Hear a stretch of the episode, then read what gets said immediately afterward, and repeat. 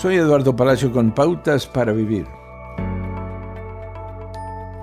Al menos tres veces en las Escrituras Jesús preguntó a la gente que querían de él.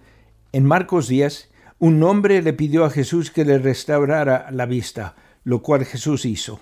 Varias veces la gente le pidió a Jesús en un lugar de prestigio en el cielo, pero la historia más interesante está registrada en el libro de Juan. Jesús inició una conversación con un hombre lisiado cerca de un estanque. El estanque era muy especial porque un ángel bajaba y agitaba del agua. La primera persona en entrar al estanque sería sanada de la enfermedad. Jesús le preguntó al hombre, ¿Quieres quedar sano? El hombre respondió que no tenía a nadie que le ayudara a entrar al agua. Jesús lo sanó en ese momento.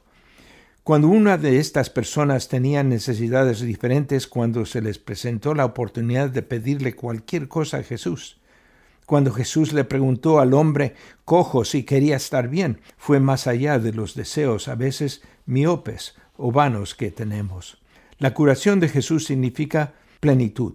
Ya sea que nuestras heridas sean físicas o espirituales, Jesús se ofrece a sanarnos a través de él mismo.